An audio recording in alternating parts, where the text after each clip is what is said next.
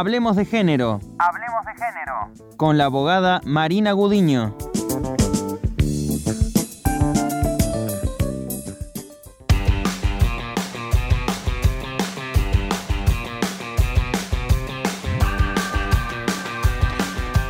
Y nos vamos hacia Córdoba Capital para seguir hablando de género y ya la recibimos a la abogada Marina Gudiño. ¿Cómo te va Marina? Muy buenos días. Buenos días, ¿cómo están? ¿Qué tal Marina? Bienvenida una vez más a Noticias al Toque y para hablar de esto, que realmente es un tema que mm, y una decisión de la justicia más que un tema que debe estar generando expectativa en más de una mujer que ha vivido o está viviendo esta situación. Eh, se ha mm, condenado a un hombre a tener que indemnizar a la hija no reconocida, a su hija no reconocida y a la madre de su hija, precisamente por no haber acompañado en la manutención y por no reconocer a su hija. Más de medio millón de pesos va a tener que pagar este hombre. Sí, es así. Es, es un fallo, la verdad, eh, novedoso porque eh, si bien esto ya se ha visto eh, aplicado eh, para los derechos de les porque bueno, no es un padre que no cumplió con sus deberes respecto de su hija en este caso, lo novedoso es esto, ¿no? Es que también se indemniza a la madre. ¿Y por qué se indemniza a la madre? No solo por el daño patrimonial, sino también por el daño moral de afrontar sola las tareas y las obligaciones que se eh, debían compartir.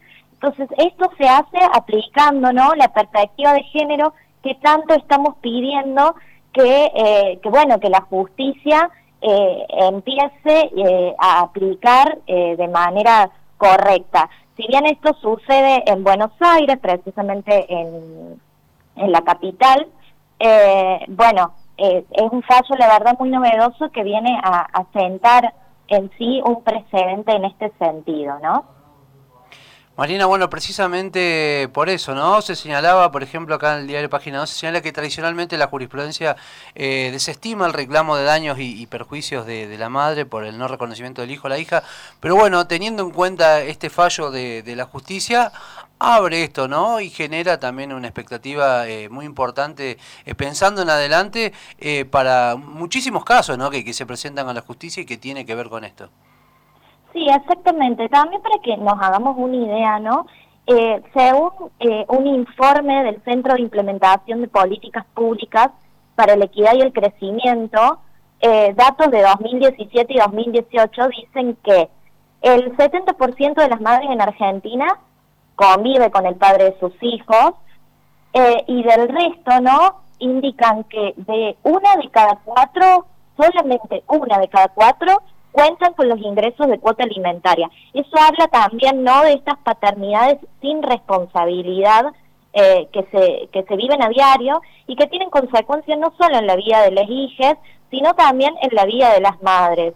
Eh, sabemos que las tareas de cuidado están eh, impuestas no por esta sociedad patriarcal, por este modelo en las mujeres y esto sucede incluso cuando viven con, con los padres de sus hijos y ni hablar cuando eh, bueno, no conviven. Y en esta misma línea también es interesante, ¿no? Que se empiece a reconocer estas tareas de cuidado y eso también es lo que sucedió con esto que anunció ANSES, este reconocimiento de aportes por tarea de cuidado, que se va a reconocer eh, un año eh, de aportes por hijo o hija que tengan aquellas mujeres que no llegan a cumplir con los 30 años de aporte, ¿no?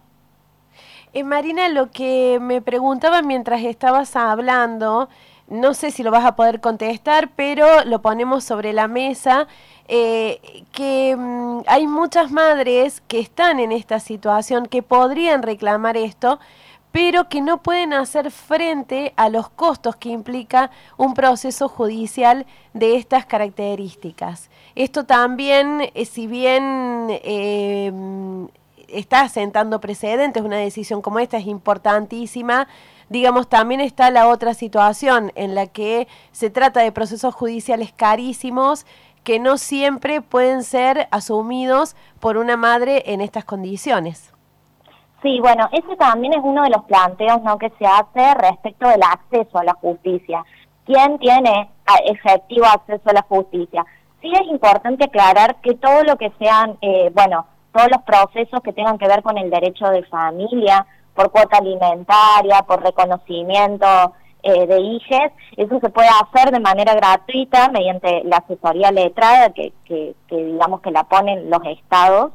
Eh, pero bueno, los juicios de daños y perjuicios, como sería en este caso, sí, eh, bueno, tienen un valor y ahí es donde queda afuera, digamos, gran parte de, de bueno, de, de, mujeres que no pueden acceder a, a, digamos, a solicitar eh, estas indemnizaciones y es también por eso que seguimos eh, exigiendo ¿no? que haya mayor acceso a la justicia y mayor información también sobre las posibilidades.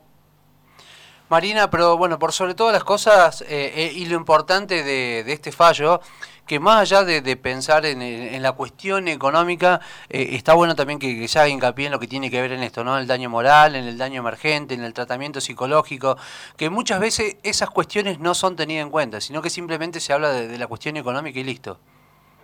Sí, eso es fundamental, ¿no? Son fallos que vienen realmente a, reconocer derechos y, y, es eso, es este reconocimiento de una madre que eh, seguramente, ¿no? Con todo el amor de madre, eh, crió a su hija, pero lo hizo en soledad cuando era una obligación que correspondía también a ese padre, a ese padre abandónico. Entonces es importante también simbólicamente y es importante que otros juzgados empiecen a aplicar este criterio teniendo en cuenta la perspectiva de género. Y acá nos vamos a volver un poco idealistas y qué importante sería que no hiciera falta esto porque los padres se hagan cargo de lo que es su responsabilidad porque no es menor esta indemnización a la hija por el daño que el abandono ejerce en ella, pero claramente no se subsana con un monto económico. Lo importante sería que los padres comprendan que si mm, asumieron la paternidad de una u otra forma, eso se tiene que continuar en el tiempo y ejercer.